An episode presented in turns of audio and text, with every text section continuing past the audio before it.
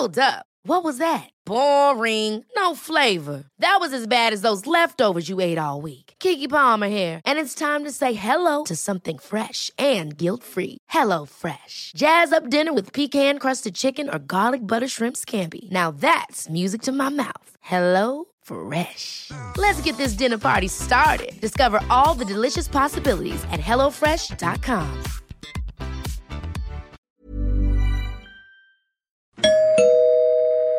Werbung. Einfach lieben. Einfach glücklich und zufrieden, bis dass der Tod sie scheidet. Das ist noch immer die Idealvorstellung vieler Paare. Im Alltag aber begegnen Paare oft immer wieder den gleichen Konflikten, hängen sie in immer wiederkehrenden Mustern fest. Die Paartherapeutin Anna Wilitzki zeigt, wie Paare diese Konflikte erkennen und lösen können. Ihr Hörbuch Einfach lieben ist dabei äußerst unterhaltsam und fundiert und zeigt an vielen Beispielen aus Wilitzkis Praxisalltag, wie eine gute Liebesbeziehung gelingen und der Zauber vom Anfang der Beziehung neu belebt werden kann. Das Hörbuch erscheint als Download und im Streaming bei Argon Balance und als Buch im Rowold Verlag. Werbung Ende.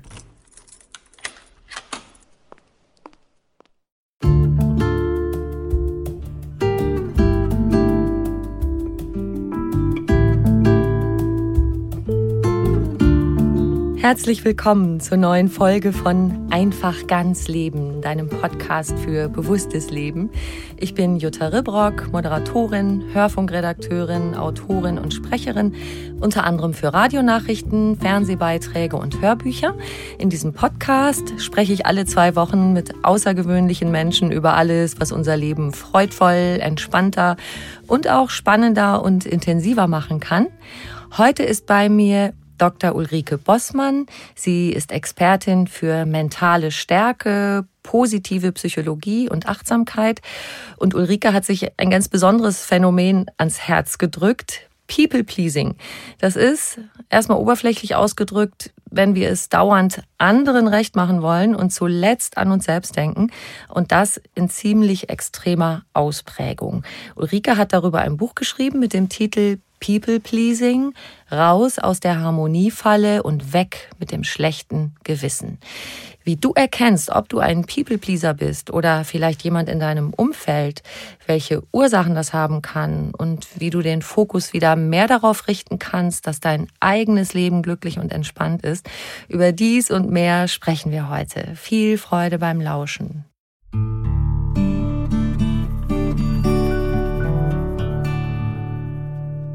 Liebe Ulrike, schön, dass du da bist. Herzlich willkommen. Vielen Dank für die Einladung. Ich freue mich sehr, da zu sein. Damit erstmal alle, die uns zuhören, so eine Basis haben, kannst du, ich habe ja nur gerade mal so angedeutet, uns so eine kleine Basisdefinition von People Pleasing geben? Ich finde, du hast es schon sehr gut ausgedrückt. Ich glaube, das ist etwas, was People-Pleaser kennen. Also ich würde sagen, es ist ein Verhaltensmuster, bei dem so die Regel lautet in den Entscheidungen, die man trifft, die anderen kommen immer zuerst, oft in der Regel so stark, ne, dass man selber irgendwann sich vergisst, ähm, eigene Interessen zurückstellt. Das heißt, People-Pleasing hat ganz viel damit zu tun, dass ich etwas tue oder etwas lasse, um die anderen glücklich zu machen, um ihnen zu gefallen, dass sie mich mögen oder auch sicherzustellen, dass sie vielleicht nicht enttäuscht sind, nicht verärgert sind, ne, dass ich deswegen vielleicht meine eigenen Emotionen zurückstelle, zum Beispiel vielleicht eigentlich ärgerlich bin auf jemanden, aber das nicht ansprechen würde, sondern lieber um der Harmonie willen schweige oder dass ich vielleicht ein eigenes Bedürfnis, das ich gerade habe, nur zurückstelle, weil das unbequem sein könnte für andere.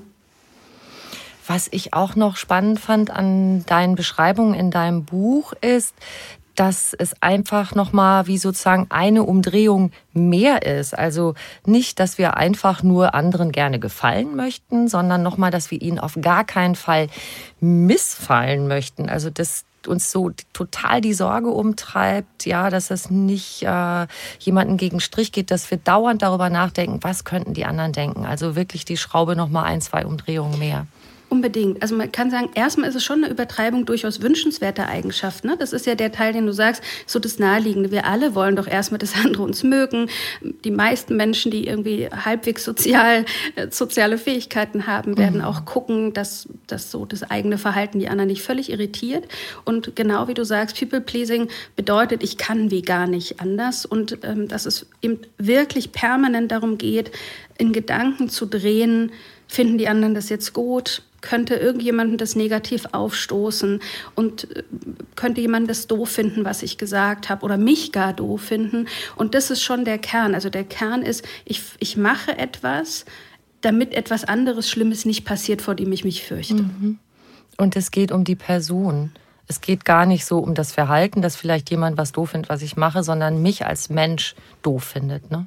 Unbedingt. Also am Ende, viele People-Pleaser beschreiben, ich habe so Angst davor, Nein zu sagen, meine Meinung zu sagen, ähm, vielleicht auch ein Ziel zu verfolgen, bei dem die anderen denken, das ist lächerlich. Aber im Kern ist eigentlich der dahinterliegende Emotion ist, ist Scham. Und, und ne, Scham betrifft uns als Mensch. Also sagen, bin ich als Mensch falsch, dumm, fehlerhaft abgelehnt von den anderen total. Ja, ist viel elementarer. Ne? Es geht viel näher an uns heran. Ja. Scham ist so ein starkes Gefühl ich denke manchmal, die Evolution hat ja eigentlich vorgesehen, dass alle Gefühle, die wir haben, irgendeinen Sinn haben. Ja, also Fluchtreflex und so, früher der berühmte Säbelzahntiger, vor dem wir weglaufen sollten und so. Äh, welche Funktion hat Scham? Scham ist erstmal genauso. Ne? Scham ist ja nichts anderes als in einer sozialen Gemeinschaft bestehen. Ich erinnere so sehr plastisch das Beispiel, ähm, als, als eine, eine Freundin äh, das so beschrieb, ähm, ne, die, die Kinder hat und wo sich der älteste Sohn mit der Schokolade, also, die eigentlich für die gesamte Familie gedacht war, zurückzog und irgendwie die auffutterte. Und in einem hellen, wachen Moment hat sie verstanden, dass jetzt im Grunde es ganz gut ist, wenn er sich ein bisschen schämt. Also ne, zu sagen, Mensch, wenn du jetzt glaubst, dass diese Schokolade, dass es irgendwie total familiär und gut ist, diese Schokolade zu futtern, dann bitteschön. Das hat natürlich wahnsinnige Scham bei bei diesem Kind ausgelöst. Und dieser Moment von Scham oder peinlich berührt sein führt halt dazu, dass wir schon unser Verhalten nochmal überdenken. Also dass wir gucken, ist es sozial angemessen? Und ne, also das ist die Funktion von Scham, zu gucken, bleib mal schön bei der Herde. Du sprachst okay. gerade den Säbelzahntiger an. ähm, ja, das war ja früher wichtig, dass ich ausgestoßen worden bin, weil dann habe ich wahrscheinlich nicht überlebt. Also so zu gucken, wenn es zu peinlich ist, äh, dann lieber nicht. Und deswegen würden wir bei normaler geistiger Gesundheit eher nicht nackig irgendwie draußen auf der Straße rumlaufen oder mhm. bestimmte Dinge tun. Wir würden uns dann schämen, ne, weil wir rausfallen würden aus der Gesellschaft. Mhm. Okay, dass man doch dies dazugehören, dass man das sichert, ne? Total, ja, total. Ja. Können wir über so ein paar Beispiele reden, im Job, in der Familie, wie auch immer, wie People-Pleaser sich typischerweise verhalten. Total gern. Ich glaube, wenn wir mal beim, bei der Familie vielleicht starten, mhm. ich glaube, das ist so ein Bereich, der für viele People-Pleaser total relevant ist. Ne? Und das eine ist, finde ich, so das nicht Nein sagen können. Mhm. Also zu merken, vielleicht habe ich gar nicht Lust, auf irgendeine Familienfeier mitzugehen, weil ich eigentlich Knülle bin. Oder ich würde gerne vielleicht nicht alleine zuständig sein, die Party und die, das Geburtstagsfest zu organisieren. Ähm, ich würde eigentlich nicht gern schon wieder irgendjemandem Geld leihen, von dem ich weiß, ich bekomme es nicht zurück. Ähm, ich, also ich finde so dieses Nein sagen, abgrenzen ist so der, der eine Teil. Ähm, das zeigt sich natürlich auch im Job. Ne? Das sind so die Menschen, die oft als die gute Seelen im Team beschrieben werden. Oh ja. Kennst du das auch? ja, schon. ja. Mhm. Und, und, und das ist ja erstmal was Schönes, also solange das frei ist, äh, ist es toll. Aber wenn ich halt selber eigentlich so viel auf dem Schreibtisch habe, ne, dass ich da über die Grenzen gehe, permanent vielleicht Überstunden mache oder selber in so einen Stressmodus und Erschöpfungsmodus gerate, weil es mir nicht gelingt, hier oder da eben auch mal Nein zu sagen, dann ist das ein ganz typisches ähm, Beispiel. Mhm. Und, und ein anderes, finde ich, ist, ähm, was ich auch erlebe, und das betrifft auch Familien wie Job, ist wirklich Kritik zurückzuhalten Konflikte jeder Art zu versuchen zu umschiffen auf unterschiedliche Weisen. Also entweder indem ich in, in der Familie eben vielleicht fällt da irgendeine Bemerkung, ähm, die ich richtig schlimm finde, gegen die ich was sagen möchte, aber ich schweige lieber.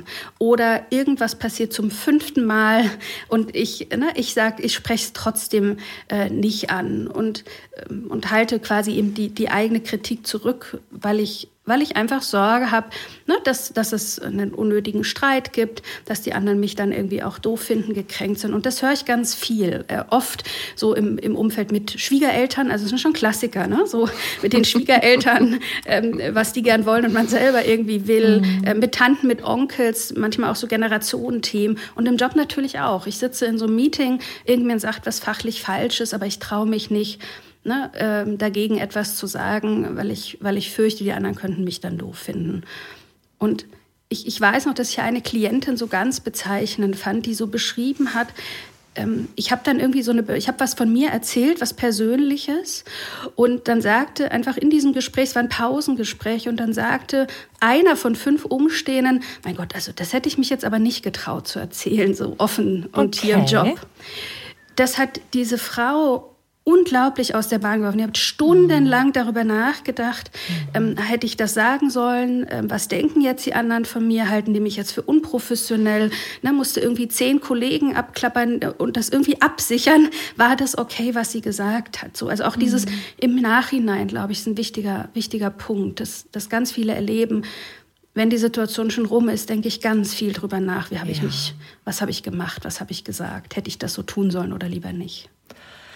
Das ist so unfassbar anstrengend alles.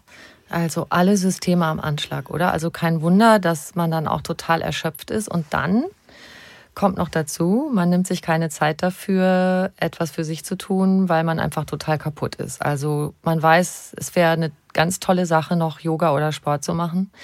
Du nennst das Verlustspiralen, die dann in Gang kommen, ja, dass mhm. man eben einerseits die Anstrengung hat im Bezug zu den anderen Menschen und dann viel zu erschöpft ist, sich noch um sich selbst zu kümmern. Mhm.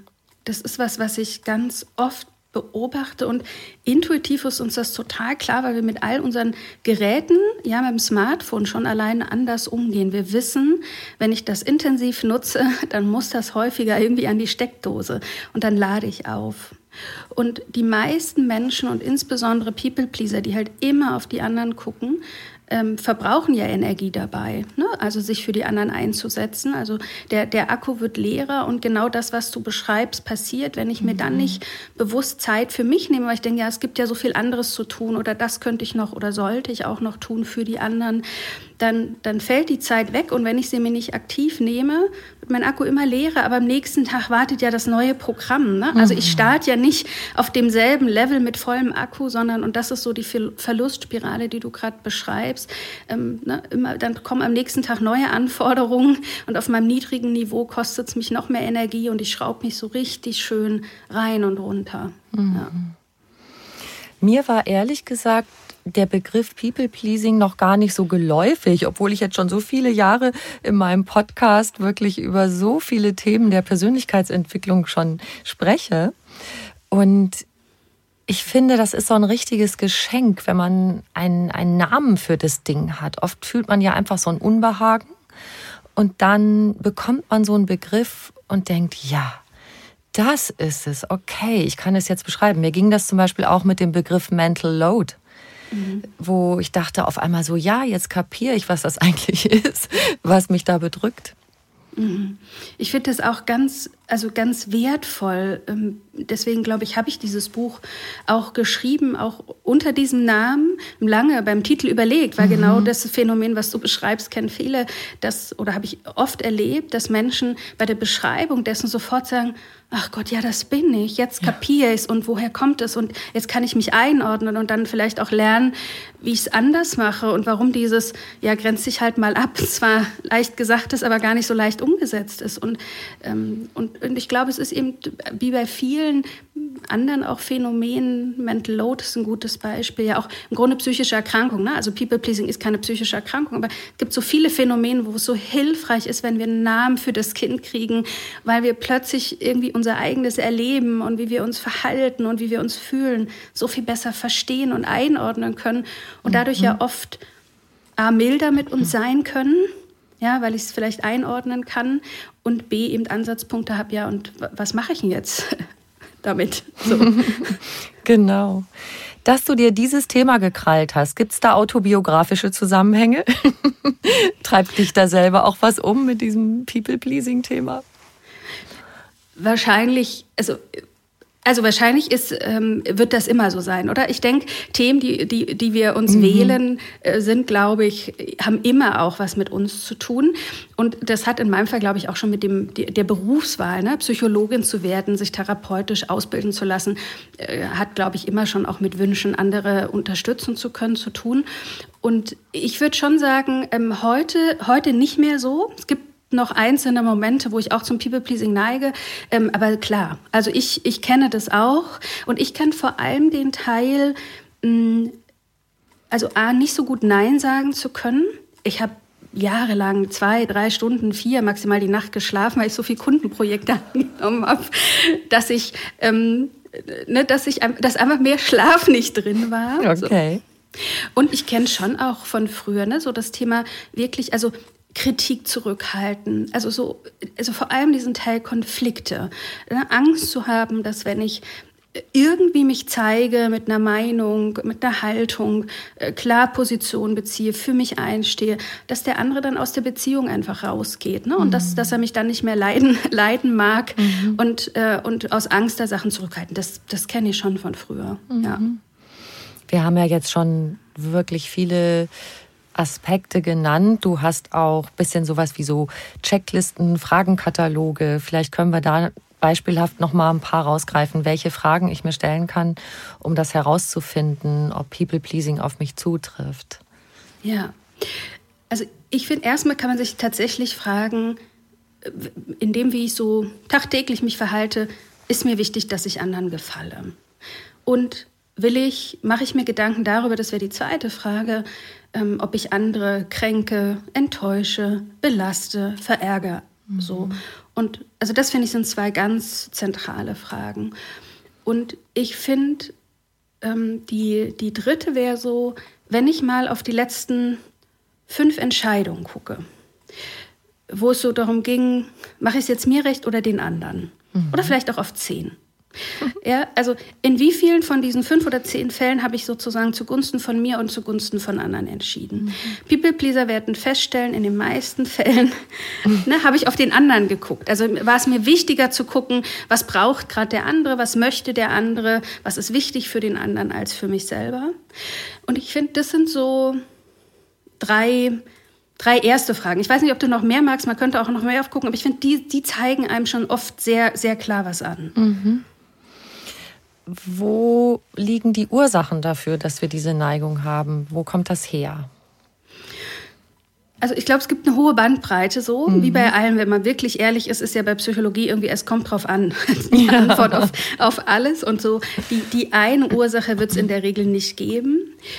Ich ich glaube, es gibt einerseits gesellschaftliche Themen. Es ist ja so schon, also auch in meiner Praxis begegnen mir so viel mehr Frauen als Männer, die People-Pleaser sind. Das heißt, es gibt schon auch gesellschaftliche Phänomene, warum das aus meiner Sicht A, mehr Frauen betrifft und warum auch es zunimmt. Ähm, so. Mhm. Ähm, wenn wir jetzt mal auf den psychologischen Teil gucken, mhm.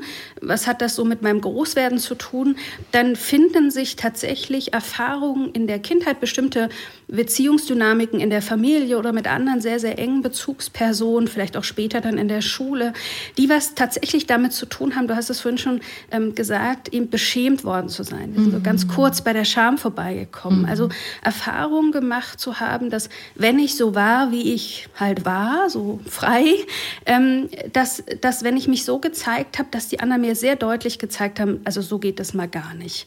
Sei es durch Kommentare, wie ähm, jetzt sei, sei doch mal still und hüpf hier mal nicht wie so ein aufgeregter Flummi rum, sei es in der Schule, ähm, weil ich vielleicht was nicht, ne, nicht gewusst habe beispielsweise, dann bin ich irgendwie ausgelacht worden. Also wir sind ja im Kontakt, wenn wir groß sind, abhängig von den anderen. Und wir entwickeln auch ein Bild über uns selber, ähm, was okay ist, was nicht okay ist, im Kontakt mit anderen Menschen. Und mhm. insofern hat People Pleasing einerseits ganz viel mit diesen, mit so Schammomenten zu tun. Ähm, ne, nicht, nicht einmal, ja. Also wenn ich, jeder von uns wird mal ausgelacht, jeder wird mal gehänselt. Ja.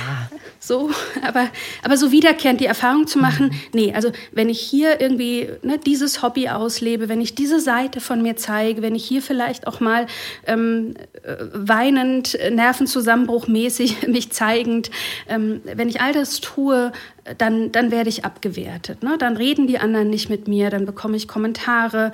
Das ist ein, also einer von zwei aus meiner Sicht in der Kindheit ganz zentralen mhm. Faktoren.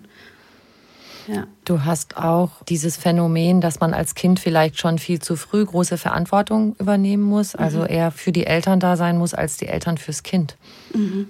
Das finde ich ist der zweite. Also der, wir nennen es in der Psychologie Parentifizierung. Mhm. Also ne, ich bin als Kind Parent Eltern. Ich bin eigentlich genau wie du sagst gerade in die in die Elternrolle werde ich reingebracht und ähm, und was ganz viele People Pleaser kennen, dass sie irgendwie Geschichten beschreiben können, dass sie mehr auf das emotionale Befinden ihrer Eltern geguckt haben, als die auf sie selber. Also ich muss ganz vorsichtig sein, weil der Papa sonst laut gebrüllt hat. Ne? Und wenn ich irgendwie vorsichtig bin äh, und irgendwie möglichst irgendwie kein Ärger mache, lieb, brav und angepasst sein, meine Antennen ganz weit aufgestellt. Also ganz viele People-Pleaser können beschreiben, ich wusste schon, es muss niemand was sagen, hier liegt irgendwie was in der Luft. Mhm.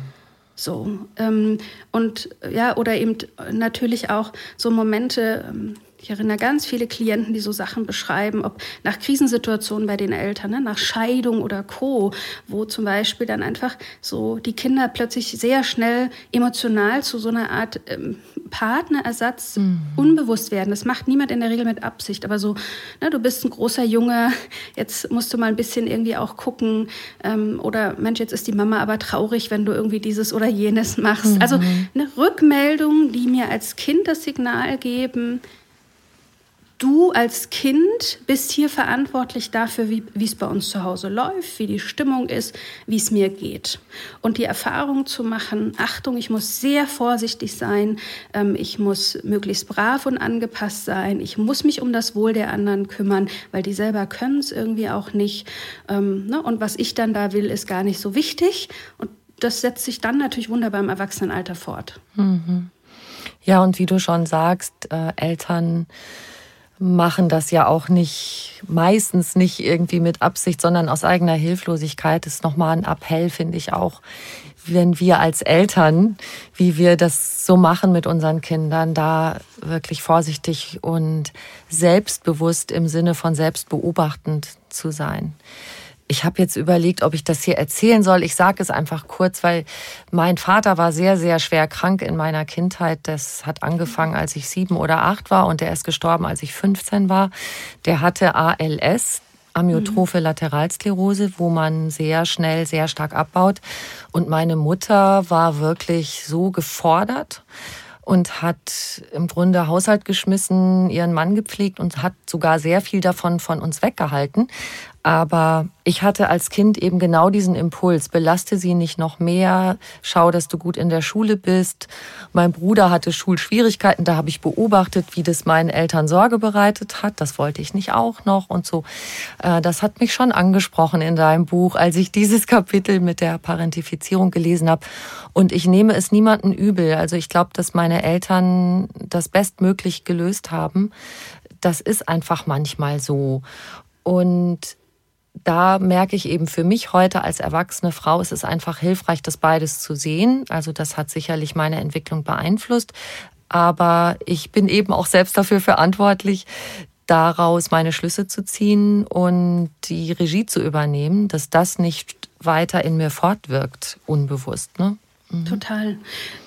Danke fürs Teilen. Ich weiß nicht, hast du die Erfahrung gemacht, dass du auch andere, auch heute im Erwachsenenalter, dann Menschen sehr im Blick hast? Ne? Wie geht's denen? Wie belastet sind die und so? Also ist das was, was du kennst, dass sich das fortgesetzt hat? Auf jeden Fall ist das, na, sagen wir mal, eine, eine ja, ausgeprägte Eigenschaft von mir. Mhm. Das schon kann ja. ich schon sagen. Und dann hat es manchmal fast das Gegenteil, dass ich manchmal denke, ja, jetzt bin ich aber dran. Ich ja. ähm, muss mich nicht dauernd um andere kümmern. Ich darf mich auch um mich kümmern, aber da habe ich ein Defizit. Ja. Und bei dem um mich kümmern. Ehrlich gesagt, ich, und ich glaube schon viele, also ne, weil wir haben ja, da paart sich ja ganz viel. Also das, was du beschreibst, ist ja ein, ich habe den Blick ausgebildet und ich finde es auch ganz wichtig, es geht mir überhaupt nicht um Bashing. Also wir sind mhm. ja heute irgendwie ganz schnell im, im Alltagssprachgebrauch mit irgendwie, da sind plötzlich alle Narzissten, ähm, alle Beziehungen sind toxisch, sobald mal jemand was Kritisches sagt mhm. und so. Und da, da merke ich, ah, das, das, also das finde ich ganz schwierig, ehrlich gesagt.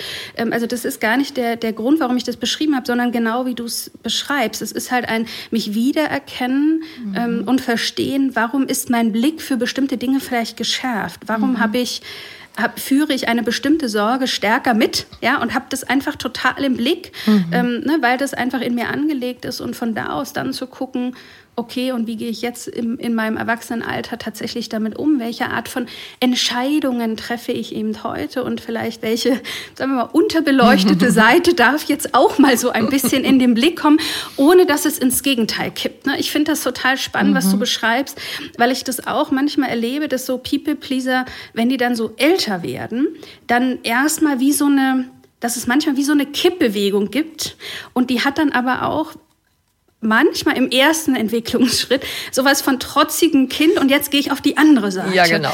Jetzt könnt ihr mich alle mal. jetzt nach mir die Sinnflut, jetzt bin ich mal dran. Und ähm, ne, also jetzt sage ich überall Nein. Ich erinnere äh, Situationen, wo dann Menschen vielleicht auch sogar mit, was weiß ich, ich gehe jetzt in die Gehaltsverhandlung, weil in dem Buch habe ich gelesen, ich lasse mich nicht mehr länger manipulieren äh, und so. Und, und, und dann kippt's natürlich und dann hat es ja auch mhm. nichts Freies, ne? weil weil oft Menschen schon zu People-Pleasern werden, die Freundlichkeit, die Empathie mhm. auch wirklich noch, also für die das wichtige Werte sind und wo wir uns ja total verraten, wenn ich plötzlich auf die ganz andere Seite so rüberwandle. Und ich glaube, so die Reifung ist zu lernen, wirklich bewusst zu entscheiden, ne? so wie du es gerade beschrieben hast in welchen Momenten möchte ich auch empathisch für andere da sein, vielleicht auch zuhören, obwohl es mir eigentlich gerade zu viel ist oder obwohl ich denke, ach, ich habe gerade auch anderes zu tun, weil es eine wertvolle Freundin für mich ist oder ein Mensch, der mir wichtig ist. Und wo sage ich vielleicht auch in der Situation, du, heute merke ich, ich kann gerade nicht so gut zuhören. Ich bin gerade mit den Gedanken woanders, können wir uns für morgen nochmal verabreden. Mhm. Und wer da wirklich frei ist, der, finde ich, hat das People-Pleasing überwunden. genau, da sind wir jetzt bei dem spannenden Punkt. Wie überwinde ich das People-Pleasing auf angemessene Weise. Also nicht, dass ich plötzlich kippe und äh, nur noch Ellbogen ausfahre. Schon, dass ich mir diese Eigenschaft, die ja auch schön ist, dieses Empathische, bewahre, aber mehr auf mich achte. Mhm. Also erstmal, dass ja, ich glaube, dass es ganz viele Wege gibt. Ähm, und, und ganz viele, wie so kleine Steps, die dabei helfen können. Und ich glaube, übergeordnet geht es für People Pleaser erstmal darum, in Kontakt mit sich zu kommen, zu lernen, mhm was, also was brauche ich denn? Also auf der Ebene von Bedürfnisse merke ich, ich brauche eigentlich gerade Ruhe. Merke ich, ich bräuchte gerade ein bisschen vielleicht mal Rückzug, einen Moment für mich, ähm, äh, Pausenmomente einzurichten. Also du hast es beschrieben, also so die Seite der Selbstfürsorge auszubilden, mhm. ist oft schon etwas, was ein, was ein ganz wichtiger Schritt ist, weil es so deutlich macht, und das ist ja die Entwicklungsaufgabe, geht ja nicht darum, wenn ich mich jetzt um mich auch kümmere, bin ich egoistisch. Das ist oft so ein Gedanke bei People-Pleasern. Und was sie ja lernen dürfen, ist zu merken, nee, ich und die anderen. Also die anderen sind wichtig und ich auch. Ja. Und, und ich finde, das ist so eine, wie komme ich raus, ist ein Teil, ist wirklich mehr zu gucken, was brauche ich denn gerade? Also vielleicht wirklich sich völlig also völlig random, ja, drei Uhrzeiten am Tag aussuchen, Handywecker stellen, 8.36 Uhr, 14.13 Uhr, 17.05 Uhr und dann klingelt der und dann frage ich einfach mich selber gerade, was bräuchte ich denn gerade? Mm. Weil das können People-Pleaser oft so schlecht beantworten, mm ne? was sie eigentlich gerade brauchen. Die sind so sehr im Außen und mit dem Blick auf die anderen, dass so die Frage, ja, was brauchst du gerade oder was willst du gerade auch? Also wonach wäre dir, wenn du frei entscheiden kannst, völlig den meisten abgeht? Also auf so eine Frage, wo fahren wir in Urlaub hin ähm, oder wo gehen wir jetzt essen, ne, ist oft die Antwort, ähm, ist mir egal oder weiß ich gar nicht. So, so, so weit ist man manchmal von sich weg. Und deswegen mhm. ist, glaube ich, ein Weg ist mitkriegen, was ich brauche. Ähm, Selbstfürsorge, Momente ist so, glaube ich, ein erster, ein erster Schritt. Ich glaube, das ist die schwierigste Übung. die ist wirklich so mit sich in Kontakt gehen. Ne? Mhm. Ja, weil es weil es erstmal vielleicht nicht eine Antwort gibt. Ne? Ich bin so mhm. weit weg von mir vielleicht und so sehr mit, mit den anderen beschäftigt, dass es nicht sofort eine Antwort gibt. Und ich glaube, sich das erstmal auch zu erlauben. Also auch, es geht nicht, wenn ich anfange, mit mir in Kontakt zu kommen, geht es für mich nicht darum, ich muss ständig wissen, was ich will. Das ja. ist nämlich ein, eine neue Art von Terror. Wollte ich gerade sagen, das macht auch Druck. Ach du Schande. Also auch wenn du sagst, sag du doch, in welches Restaurant du gehen willst, dann denke ich so, ja, aber mir fällt gerade keins ein und mir ist ganz recht, wenn jemand anders einen Vorschlag macht oder so, ne? Genau. Und der Unterschied für mich ist, und das ist auch, glaube ich, ein, ein großer Unterschied zu, hm, hm, wie sage ich es, also zu manch anderen Ansätzen. Ich höre, ich habe viel jetzt zuletzt so gelesen, dass sehr in diesen empowernden Diskurs gehst über, ne, lass dich nicht manipulieren, grenz dich ab, setz dich für dich ein. Und das hat so eine Absolutheit, die mir, die mir überhaupt nicht gefällt, weil ich glaube, dass psychisch gesund eine hohe Flexibilität bede sein mhm. bedeutet und auch, weil es eben nicht dem Wesen von Menschen entspricht. Mhm. Wenn du merkst, aber das ist doch, was du brauchst in so einem Moment. Ich merke, ach, eigentlich freue ich mich über die Entlastung, wenn jemand anders entscheidet. Merkst du, dann ist das kein People-Pleasing in dem Moment für mich mehr zu sagen, du, ey, ich bin ganz froh, hast du eine Idee? Ja, ja super. Das ist kein People-Pleasing. People-Pleasing. Es hilft dir. Aber das ist doch, was du gerade brauchst. Die Entlastung, ne, in so einem einem Moment zu merken, ich finde das auch super in manchen Momenten. Ja. Ähm, aber ich könnte auch in einem anderen Moment, und das ist die Frage, bin ich frei und wärst du frei in einem anderen Moment, wenn du denkst, so, heute habe ich so richtig Lust auf, I don't know, Italienisch, Japanisch, frag mich nicht, das dann zu mhm. sagen. Mhm. Und ich finde, das ist der entscheidende Punkt.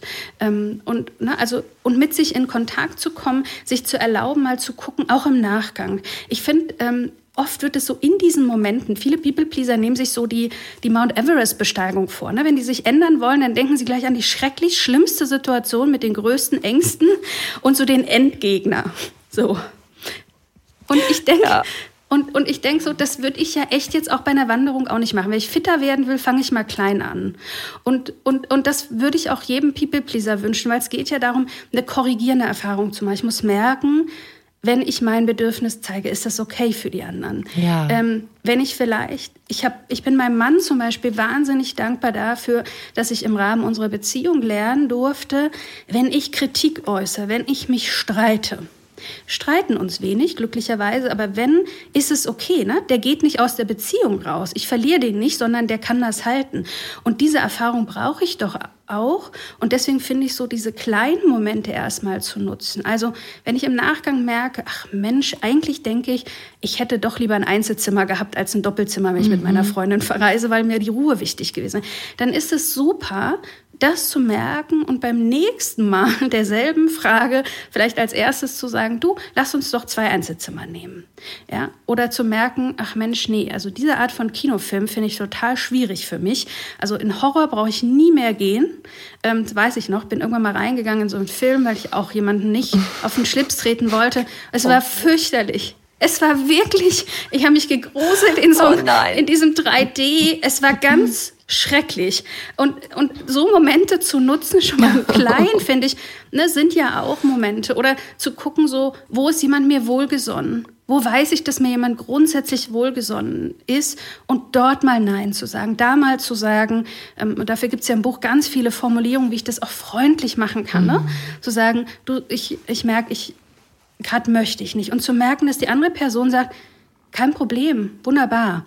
Und das auch abzuspeichern. Ich glaube, das ist wichtig, ne? diese anderen Erfahrungen zu machen, weil wir, also wir, so wie wir quasi das People-Pleasing gelernt haben, weil andere uns eben auf eine Weise angeguckt haben, weil wir beschämt worden sind durch die Augen der anderen, mhm. hilft natürlich auch dieser ein mitfühlender, ein freundlicher Blick, ein Blick, der es mir erlaubt, eigene Dinge einzusetzen, umzusetzen, ne, um das ein Stück weit auch wieder zu verlernen. Mhm. So, wir brauchen den anderen, wir brauchen den Kontakt zu anderen. Was ich auch ein tolles Beispiel finde, ist, und ich glaube, dass aber allein das, weil wir gerade gesprochen über kleine Schritte, People-Pleasern schon schwerfällt, wenn man grundlos absagt. Zum Beispiel abends sagt jemand, kommst du mit ins Kino oder ins Restaurant, wie auch immer. Äh, wenn man keinen sachlichen Grund hat, wie ich muss auf mein Kind aufpassen oder so, sondern einfach sagt, ich brauche so ein bisschen einfach einen erholsamen Abend auf der Couch. Mhm. Und ich glaube auch, das fällt vielen gar nicht so leicht. Ich das Entscheidende, glaube ich, ist zu verstehen, mein Erholungsbedürfnis. Also auch hier ist ja erstmal das Rückkoppeln. Ich habe nicht einen sachlichen Grund im Sinne von, die Kinder stehen an oder ich muss noch irgendwie einen Umzug organisieren, weil irgendwie meine Eltern irgendwie auflaufen und irgendwie Pflegeanträge ausfüllen oder so, mm, sondern zu sagen, ein Erholungsbedürfnis ist ein berechtigter Grund ja. und das hat auch Recht. Und für mich quasi, ich finde, ich mag es, People Pleaser so ein bisschen also es ihnen insofern leichter zu machen, als dass ich ihnen manchmal Experimente vorschlage. Weil äh, das ist ja am Anfang irgendwie ganz schön tricky. Und ich finde, es wird total einfach. Ich finde es ganz spannend, dass ich das immer wieder erlebe mit Einzelklienten ähm, in, in den Coaching-Programmen, wenn ich Menschen wie so kleine Challenges stelle. Also mhm. sich vorzunehmen, okay, heute mache ich einen Don't Please Tag. Heute gehe ich durch meinen Tag und nehme mir sozusagen mal vor, in allen Momenten, wo es mir auffällt, einfach mal zu entscheiden, ähm, nochmal bewusst kurz zu gucken und zu sagen, nö, heute gucke ich auch auf mich. Und interessanterweise stellt man fest, dass ganz viele das gut schaffen. Mhm, mh. Oder oder ich finde, ich liebe die Idee, äh, da, da, ist unsere deutsche Woche sehr hilfreich, mit M- und D-Tagen zu spielen. Ich liebe es zu sagen, an den M-Tagen, also Montag und Mittwoch, bist du kein People-Pleaser. Du guckst auf dich und beleuchtest sozusagen wie so der Scheinwerfer der Aufmerksamkeit. Stell dir das vor, du stehst wie auf so einer Bühne und der Scheinwerfer ist auf dich geleuchtet und du guckst, was du gerade brauchst und willst und das machst du. Und an den D-Tagen, Dienstag und Donnerstag, sozusagen richtest du den Scheinwerfer auf die anderen und machst quasi einfach primär, was die wollen und die brauchen. Mhm. Und am, am F-Tag, also Freitag, entscheidest du einfach, wie du es willst. Ist mir, ist mir völlig egal. Und man ist dann so entlastet ne, von diesem Moment, wieder drüber nachzudenken, wie verhalte ich mich jetzt hier richtig? Also soll ich jetzt People pleasen oder nicht? Was wäre jetzt People pleasen? Was ist noch Freundlichkeit? Darf ich mich nicht? Ist quasi alles erstmal weg, wenn ich so eine externe Spielregel einbaue. Und ich, deswegen, ich liebe das, weiß, weiß nicht, ob dir die Idee einleuchtet. Total Total. Ich habe gerade gedacht, das ist wie so ein Spiel. Also ich, ich glaube, dass es mir gelingt, in so einem Moment äh, innerlich schon zu lächeln, sagen, okay, heute mache ich mal nicht People Pleasing und jetzt probiere ich mal so Sätze aus in einer bestimmten Situation. Mhm. Du hast ja auch so einen Vorschlag auf die Gefahr hin, dass, mhm. auf die Gefahr hin, dass, dass du denken könntest, ähm, ich bin ein egoistisches Hm, sage ich jetzt mal, nee, ich bringe dir jetzt keinen Kaffee mit aus der Kantine. Wird man wahrscheinlich so nicht machen, mir fällt gerade nichts Besseres ein. Aber dieses auf die Gefahr hin, das finde ich auch ein gutes Spielzeug.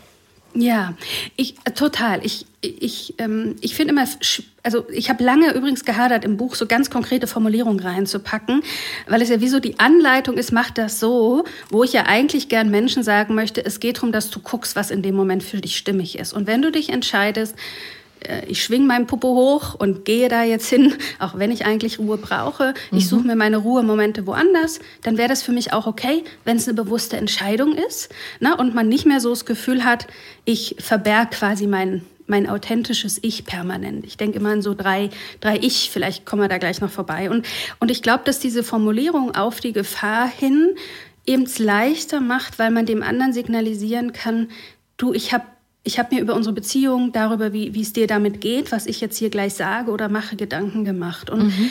und in so einem Moment zu sagen, du Mensch, auf die Gefahr hin, dass du einfach denkst, bin echt ein Kollegenschwein. Ich merke gerade, ich will das hier machen und irgendwie will in Ruhe quasi kurz noch einen Kaffee trinken. Ähm, das haut nicht hin und danach gehe ich zum Meeting, ich bringe dir keinen Kaffee mit. Ich finde, das macht's so viel leichter. Mhm und wenn es einem dann noch gelingt, also sich zu erlauben, dieses, was habe ich denn als Befürchtung, die mal auszusprechen, mhm. das ist ja die Idee dieser Formulierung, ne, auf die Gefahren, dass du denkst, ich bin einfach total egoistisch oder ich mag dich nicht als Freundin. Ich merke, ich, ich brauche heute den Abend auf der Couch. Weil, und, und die Formulierung und der Wert darin liegt für mich erstens, die meisten die es mit mir gut meinen, grundsätzlich werden sagen, das ist kein Problem, klar ruh mhm. dich aus. Mhm. Und vielleicht gibt es auch mal Momente, wo jemand sagt, das finde ich schade oder traurig. Und das ist natürlich was, was für People Pleaser hart ist, das auszuhalten und zu kapieren und zu lernen. Es gehört zum Leben dazu, dass wir andere enttäuschen. Und dass wir auch zur Enttäuschung sozusagen ähm, selber enttäuscht werden, zur Enttäuschung für andere werden und das auszuhalten, dass das okay ist, dass Beziehungen weitergehen. Mhm. Aber ich mag eben an dieser Formulierung, dass ich etwas reingeben kann, wo ich mit mir schon im Kontakt war. Ich habe mitbekommen, welche Befürchtung habe ich denn eigentlich? Was macht mir so Angst? Was beschäftigt mich? Und indem ich es ausspreche, ist es auch schon, also hat es mich schon nicht mehr so sehr als Gefühl. Mm. Ne? Also ich bin stingwütend oder furchtbar ängstlich. Und sobald ich sage, ich merke, ich bin ja total ängstlich oder total besorgt, weil ich mir nicht sicher bin, was du davon hältst, ich weiß nicht, ob, ob das Menschen kennen, aber dann, dann bin ich schon nicht mehr so ängstlich. Und das finde ich ist auch ein Wert dieser Formulierung, gut im Kontakt mit sich zu sein, vom Gefühl ein bisschen abzurutschen ne? und dann dem anderen zu sagen, du guck mal, so geht's mir gerade und der andere kann sagen, alles klar, überhaupt kein Problem. Ja, ich signalisiere damit dem anderen ja auch, dass ich eine Vorstellung von seinen Gefühlen habe, die er oder sie haben könnte, indem ich jetzt was ablehne. Und das ist ja auch schon empathisch. Unglaublich, ja, definitiv. Weil, weil es, das braucht's ja, ne? Also auf die Gefahr hin, ähm, dass, dass du dafür heute länger da sein musst. Oder auf die Gefahr hin, dass du das jetzt gleich, ähm, mhm. dass du enttäuscht bist von mir. Mhm. Möchte ich gern das und das. Das nimmt die Beziehung eben ernst und in dem, in dem Blick. Total, ja. Du hast eben was von drei Ich gesagt. Bevor wir jetzt noch drei Runden drehen, können wir das ja vielleicht kurz aufgreifen, was du da meintest. Ja, ich, also ich habe nochmal, weil du mich eingangs fragtest, auch welche Fragen können sich People Pleaser mhm. stellen, mhm. wie erkenne ich mich gut? Und, und ich glaube, dass ich so wie das Selbst, also so das eigene Selbst in so verschiedenen, immer mit verschiedenen Perspektiven angucken. Ich finde, wir alle haben so ein ganz authentisches Selbst. Die Frage also, wer bin ich denn? Wie verhalte ich mich? Was mache ich? wenn niemand mich urteilt, wenn niemand über mich urteilt, ähm, wenn ich, was würde ich mir erlauben, so. Und ich merke, also wie wäre ich denn dann? Und ich, äh, keine Ahnung, also wenn ich aufgeregt bin, hüpfe ich durch die Gegend vor Freude. Also mein Mann nennt es irgendwie so, ich mache so, äh, er liebt Froschtänzchen, weil ich irgendwie offensichtlich lustig meine Beine hochziehe. So. ich spreche manchmal zu schnell, ich, ich sprudel über vor Ideen. Also und, und erlaube ich mir, mich zu zeigen. Ich weine, wenn ich Dinge irgendwie berührend finde. Und die Frage mhm. ist, das finde ich ist das Erste. Und die meisten von uns und vor allem People-Pleaser zeigen das nahezu nie. Ne? So. Mhm. Ähm, und das Zweite ist so ein angepasstes Selbst. Und das finde ich ist diese Logik von, oder ja, ja, doch angepasst, vielleicht kann man sagen so, die Frage, ich sehe mich und ich sehe auch dich.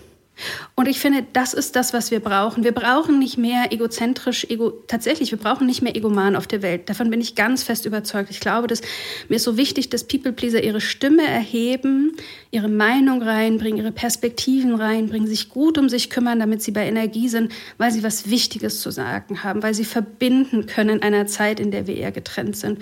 Und deswegen ist dieses angepasste Selbst für mich auch ein bedeutsames, ne, wo es mhm. um die mhm. Frage geht, was mache ich, wenn ich dich jetzt auch im Blick habe? Also mein angepasstes Selbst, wir waren jetzt mit meinem Mann im Urlaub eine Woche, ja, der, und ich liebe Schwimmen. Mein authentisches Selbst würde jeden Tag gerne in den Fluss hüpfen äh, und das stundenlang so. Und, ähm, und mein Mann nicht, weil ihm das zu kalt ist und der irgendwie auch mal mag, einfach nur da zu sitzen und Löcher in die Luft zu starren und Müßiggang zu machen. Mein angepasstes Selbst entscheidet also ganz bewusst aus freien Herzen, autonom zu sagen, ich stelle mein Bedürfnis nach Schwimmen gehen zurück, damit wir auch, ne, weil ich dich liebe, weil du mir wichtig bist. Also die, und, und das ist, finde ich, das Zweite. Und das Dritte ist wie so eine Art Performance, ich weiß nicht, outgoing selbst. Also so die Frage, ähm, ich habe nur den anderen im Blick. Ich zeige nur noch das, was ich glaube, was die anderen von mir sehen wollen. Und ähm, ne, ich habe wie so eine Maske vor den anderen Dingern. Und also ich bin nur so in den Erwartungserwartungen unterwegs. Also ich mhm. überlege mir, was glaube ich, was die anderen erwarten, äh, darüber sozusagen an Erwartungen haben, wie ich mich verhalte.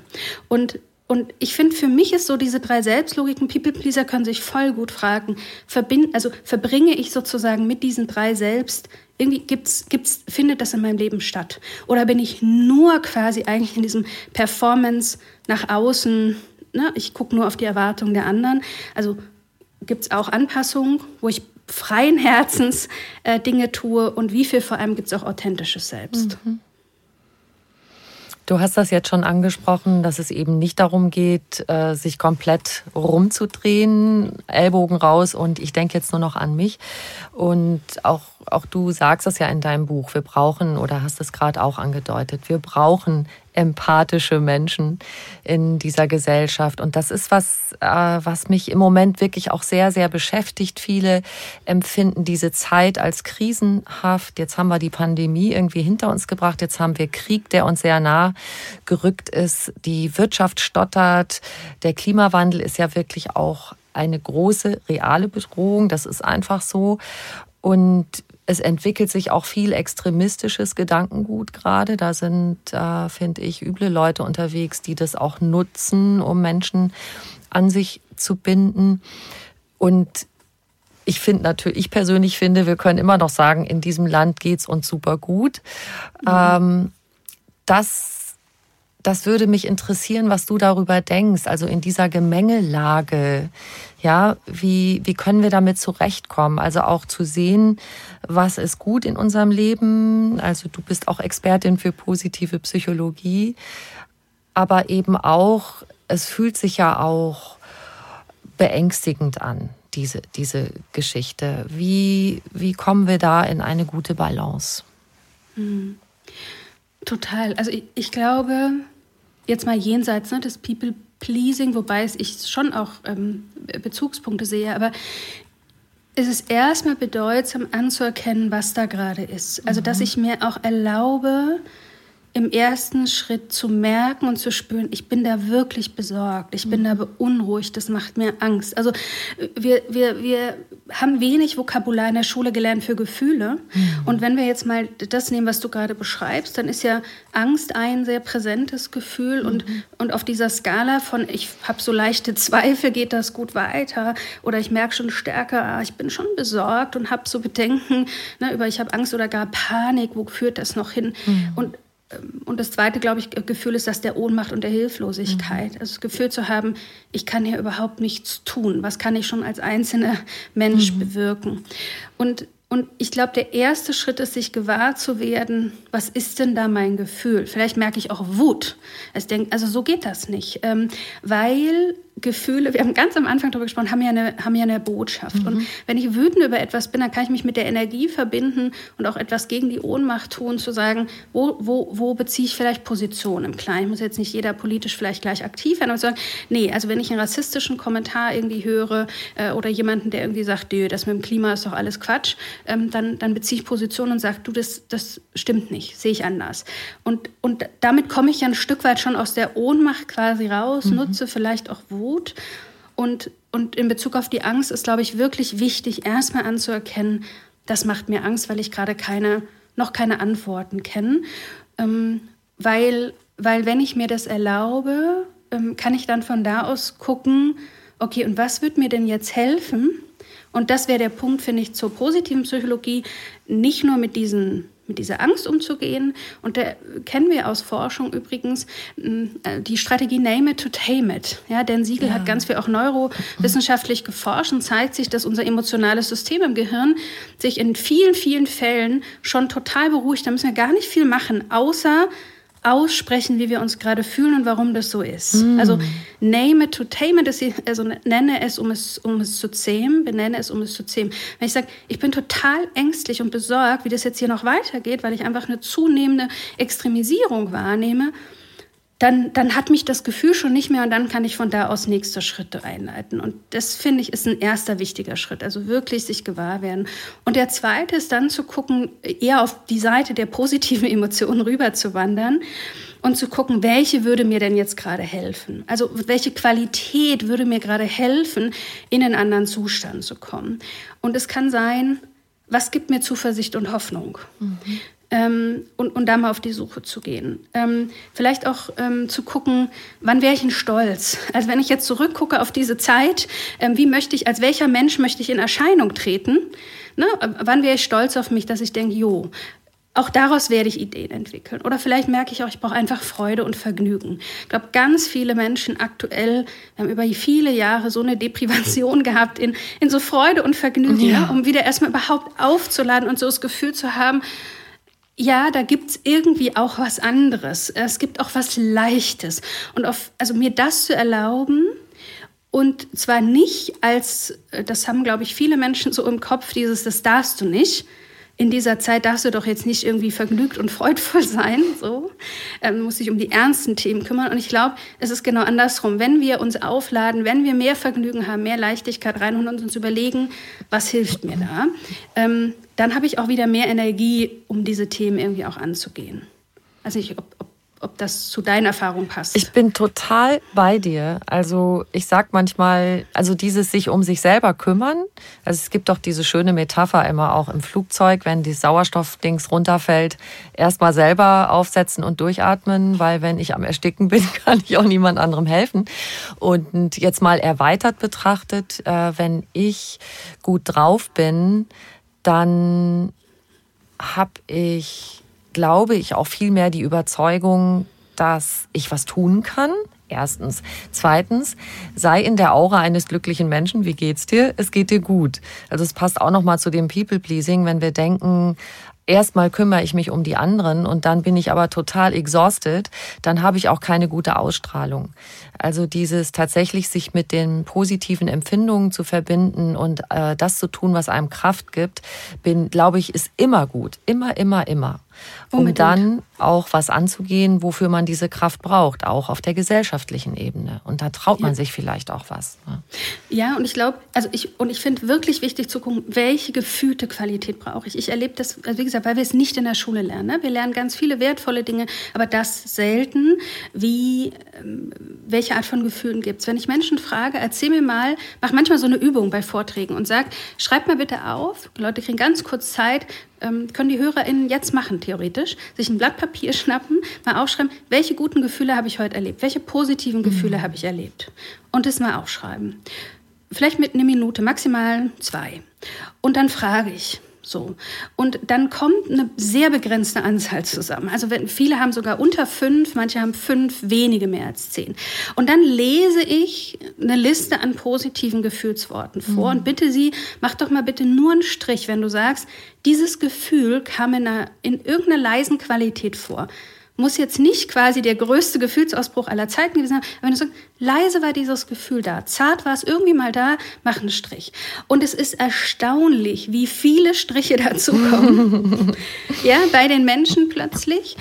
Und, und das liegt daran, dass wir quasi kein, also A, ähm, manchmal haben wir die Gefühle sogar, aber nehmen sie überhaupt nicht wahr. Mhm, mh. ähm, weil ich nicht so drauf geachtet habe oder eben, ähm, weil ich mir nicht den Raum nehme, mir das zu gönnen. Und da glaube ich, ist wirklich die Gefühlsqualität wichtig. Es ist ein Unterschied, ähm, ob ich jetzt irgendwie Freude, ob ich Gelassenheit gerade brauche und ein bisschen Ruhe, so unter Selbstfürsorge mal Pause machen, runterkommen, oder ob ich eigentlich eher eine positiv sprudelige äh, Energie des Vergnügens, also so wie Kinder, die beim Spielen ausgelassen ja. sind, brauche. Und, und die ist so wichtig für uns, also dieses so was vergnüglich, leichtes, heiteres und nicht nur Selbstfürsorge im Sinne von Entspannung. Das ist ein Teil gegen das Erschöpftsein, gegen das Gestresstsein. Aber es braucht auch die Qualität von so, ne, also ein bisschen Begeisterung, vergnüglich und, und zu gucken, so habe ich, hole ich mir die rein, weil dann bin ich total bei dir. Das, das macht einen das macht einen Unterschied für in mhm. welcher Energie bin ich und,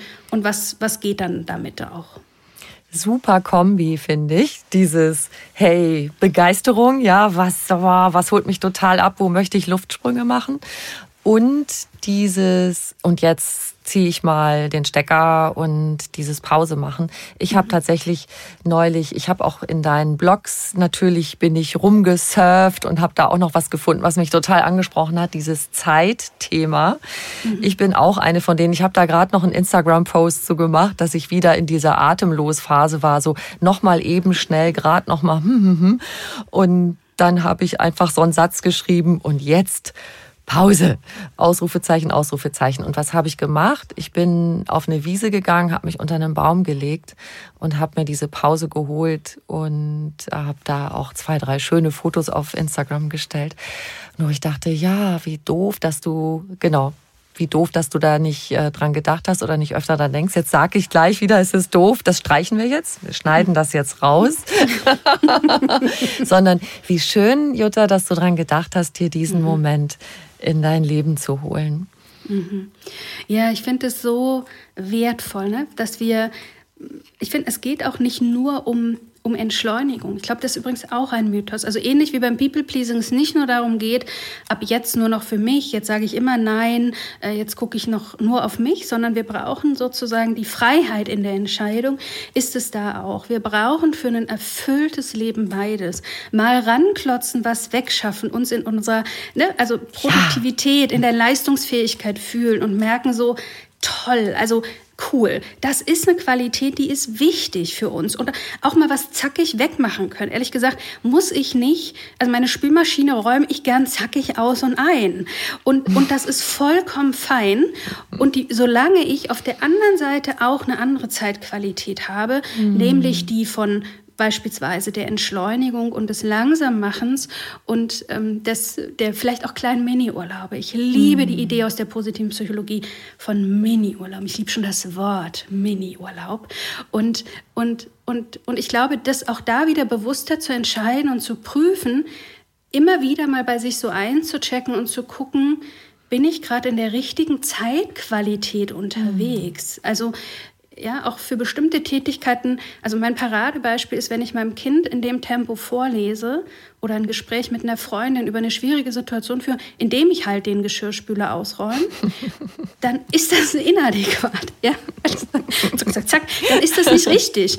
Aber mein Geschirrspüler kann ich so ausräumen. Und ich finde das, also so die eigene Qualität mal anzugucken, wie auch diese unterschiedlichen Qualitäten von ranklotzen, Dinge machen, ähm, und, und produktiv sein versus Pause machen. Und, und, und die Erfahrung, die du beschreibst, nämlich zu denken, ah, jetzt habe ich schon wieder durchgerutscht, das ist ja klar. Wir leben ja auch in einer Gesellschaft, die sehr Wert darauf legt, mhm.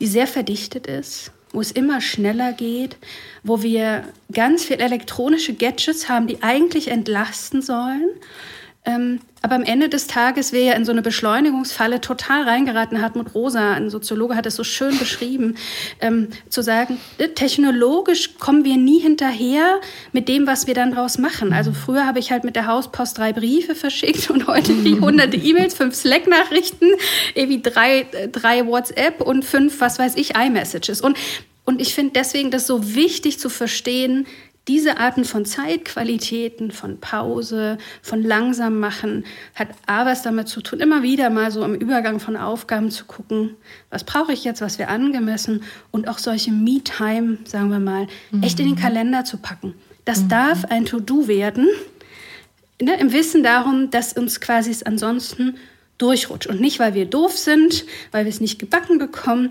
sondern weil, weil äh, ne, wir für andere Dinge belohnt werden, weil wir anderes gelernt haben und das noch nicht so geübt haben. Mhm. Fertig. Genau, und der Mini-Urlaub, damit meinst du, das kann auch einfach zwei Minuten sein, mal aus dem Fenster schauen und die Wolken ziehen sehen oder sowas, ne? Unbedingt. Genau. Also kleine Dinge, die mir Energie geben oder Spaß machen. Yay. Liebe Ulrike, danke für diese vielen, vielen schönen Impulse. Das ist wirklich total schön. Und ich habe am Schluss immer noch eine Frage an meine Gäste, die möchte ich dir auch stellen. Was ist für dich persönlich Glück? Oh. Für mich ist Glück Beziehung, wäre meine spontane Antwort. Wenn du mich morgen fragst, ist meine Definition wieder eine andere. Aber heute und nach unserem schönen Gespräch ähm, ist sie Glückes Beziehung. Wunderbar. Ich danke dir von Herzen. Ich gehe jetzt ganz ähm, beschwingt durch den Tag. danke dir auch für dieses wunderschöne Gespräch. Ganz ja, ich gehe sehr beseelt äh, irgendwie auch raus. Vielen, vielen Dank für die schönen Fragen und das tolle Gespräch.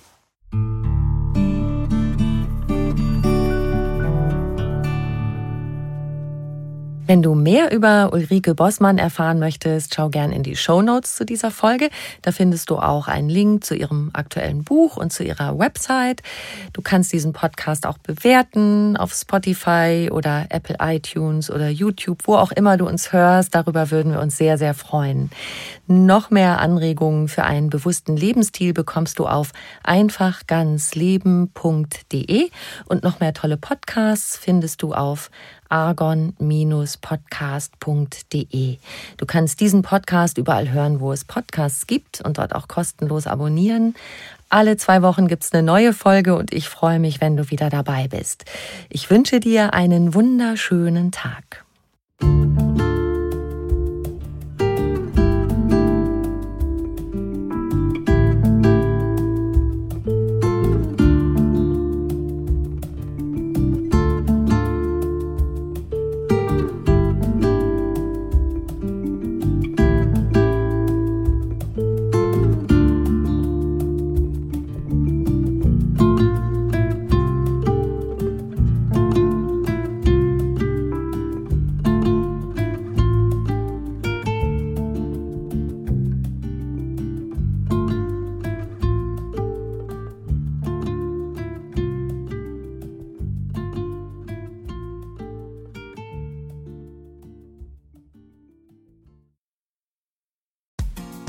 Frauenstimmen. Klagen, lachen, klüger werden. Ich bin Ildiko von Kürti, ich bin Buchautorin und Journalistin und in meinem Podcast spreche ich alle zwei Wochen mit lebensklugen und mutigen Frauen über das Loslassen und das Aufbrechen, das Verlieren, das Suchen und das Finden. Ich bin stolz darauf, wie viele wunderbare Frauen bereits bei mir zu Gast waren. Unter ihnen Stefanie Stahl, Maria Furtwängler, Annika Decker oder Gerburg Jahnke und ich freue mich auf alle, die noch kommen. Ihr könnt Frauenstimmen überall dort hören, wo es Podcasts gibt. Herzlich und hoffentlich auf bald. Eure Ildiko.